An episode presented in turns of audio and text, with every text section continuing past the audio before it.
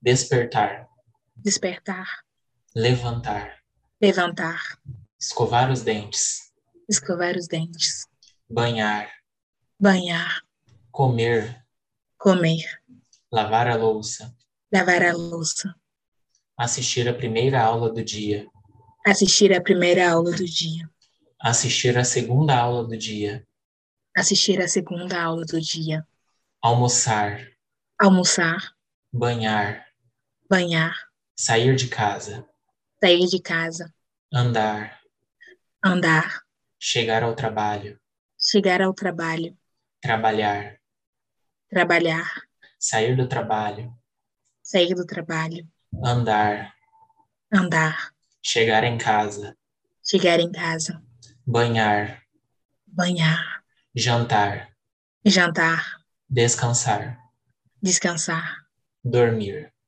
dormir.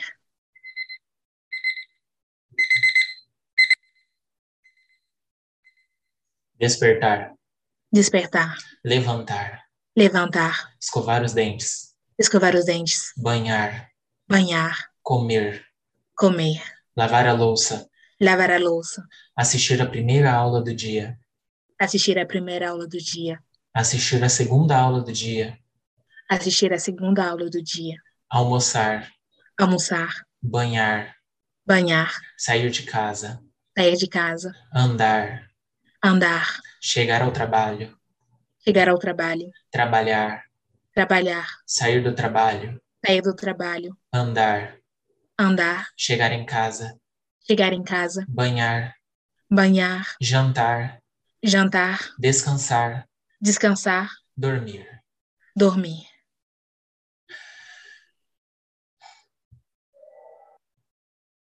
Eu sou Z, e assim como o elemento do abecedário, sou mais um indivíduo entre o vai e vem do aglomerado metropolitano. Eu sou X. E assim como uma letra do alfabeto, também sou mais um, e meio à multidão metropolitana.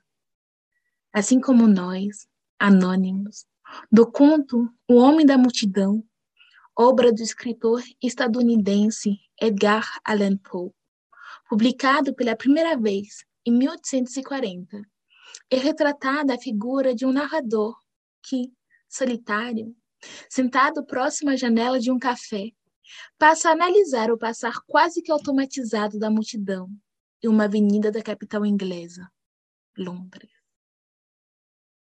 Analisando cuidadosamente detalhes dos indivíduos que sua visão alcança, o narrador especula de- a profissão, a classe social e até mesmo os sentimentos daqueles que vê sugerindo múltiplas interpretações a partir das atitudes, das feições, do modo de andar, de vestir, de se comportar dessas pessoas. Mas todos estes presos em suas individualidades próprias, presos em seus segredos.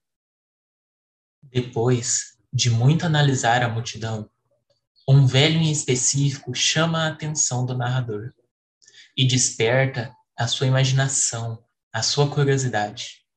O semblante único do velho, sem muitos estímulos, faz com que o narrador o siga secretamente por dois dias, sem que o velho tome conta da perseguição. O conto toma forma, então, de um diário de um stalker, e vê-se que o velho não demonstra coerência ou finalidade em sua andança durante os dias em que é perseguido. Ao fim da rotina de stalking, finalmente, quando se vêem cara a cara, narrador e velho não se conectam pelo olhar. Pelo contrário, se dispersam na multidão, transmitindo uma sensação de ambos estarem anestesiados pela rotina metropolitana. Nascido em 1892, na Alemanha, e morto em 1940, aos 48 anos, na Espanha.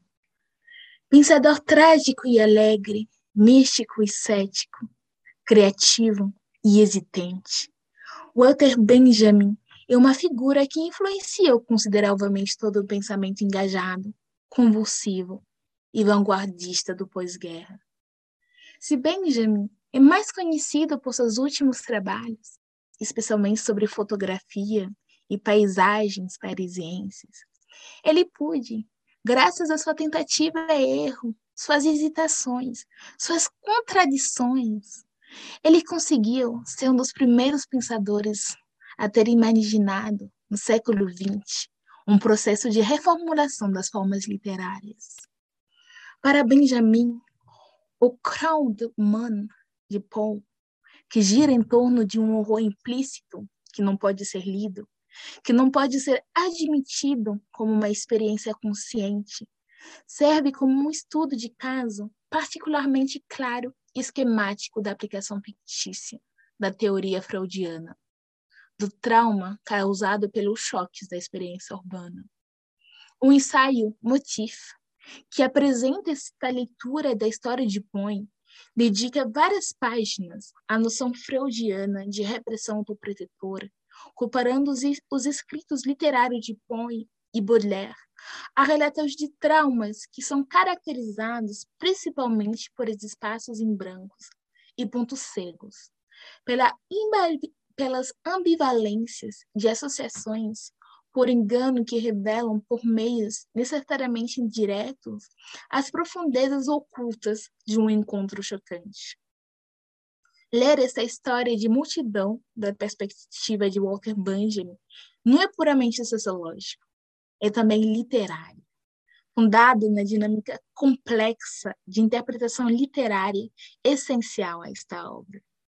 O imaginário, a estrutura e a dinâmica interpretativa de O Homem da Multidão habitam a obra do Benjamin.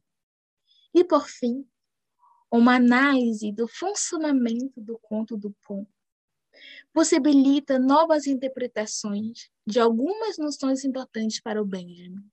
Ele associa ficção breve e vida urbana, como a noção, por exemplo, de choque da experiência urbana. Por sua vez, George Simmel, sociólogo alemão que nasceu em 1858 e faleceu em 1918, teórico indispensável para se pensar a modernidade e a vida nos grandes aglomerados urbanos da era capitalista moderna, oferece contribuições valiosíssimas para se interpretar o conto de Poe. Assim, ao propor que a vida na metrópole transmite a essência do individualismo e do anonimato em seus habitantes, Zimmel traz à luz argumentos que contextualizam a multidão anônima do conto de Poe, que mesmo em coletividade, andando pelas avenidas londrinas, não personificam um grupo constituído, mas sim vários elementos andando lado a lado, cada um em sua individualidade, mas sem uma integração única motivada por eles próprios. Zimmel defende em seus escritos que a metrópole conduz ao impulso da existência pessoal mais individual do ser humano e teoriza as cidades modernas como uma construção mental, em que os princípios monetários propiciam um grau de impessoalidade e independência frente às ações dos indivíduos. Além disso, é possível entender, a partir de Zimmel, o ritmo acelerado e quase que automatizado da multidão descrita no conto do Poe. Essa pressa, que parece não ter um destino final concreto a quem observa, é quase que uma metáfora quando comparamos os indivíduos do aglomerado às estruturas de uma fábrica, por exemplo. Pois está na essência do capitalismo, na essência da economia monetária, a busca constante e progressiva por produzir, entregar, consumir no menor tempo e cada vez mais. Por fim, cabe a nós compreender também, a partir de Zimmel, o fenômeno que a vida cotidiana nas grandes cidades modernas resulta, que é a atitude blasé. Ao ser submetido aos inúmeros estímulos da vida metropolitana, os indivíduos passam a adotar uma postura de indiferença, de saturação, de insensibilidade frente aos acontecimentos urbanos, que para eles agora não são mais novidade e não mais os trazem impacto. Esse ponto é explicitado no conto de Poe, ao descrever o interminável caminhar do velho observado, demonstrando a indiferença que a multidão possui nas atividades rotineiras desse velho, de modo que tudo e todos passam despercebidos por seus olhos. Além disso, os próprios indivíduos que compõem a multidão descrita lá no conto caminham despercebidos entre si, cada qual seguindo suas rotinas individuais, presos às suas personalidades próprias, presos aos seus segredos. Despertar. Despertar. Levantar. Levantar. Escovar os dentes. Escovar os dentes. Banhar. Banhar. Comer. Comer. Lavar a louça. Lavar a louça. Sair de casa. Sair de casa. Andar. Andar. Chegar ao trabalho. Chegar ao trabalho. Trabalhar. Trabalhar. Sair do trabalho. Sair do trabalho. Andar. Andar. Chegar em casa. Chegar em casa. Almoçar. Almoçar. Assistir a primeira aula do dia. Assistir a primeira aula do dia. Assistir a segunda aula do dia. Assistir a segunda aula do dia. Banhar. Banhar. Jantar. Jantar. Escovar os dentes. Escovar os dentes. Descansar. Descansar. Dormir. Dormir. Despertar. Despertar. Levantar. Levantar. Escovar os dentes. Escovar os dentes. Banhar. Banhar. Comer. Comer. Lavar a louça. Lavar a louça. Sair de casa. Sair de casa. Andar. Andar. Chegar ao trabalho. Chegar ao trabalho. Trabalhar. Trabalhar. Sair do trabalho. Sair do trabalho. Andar. Andar. Chegar em casa. Chegar em casa. Almoçar. Almoçar.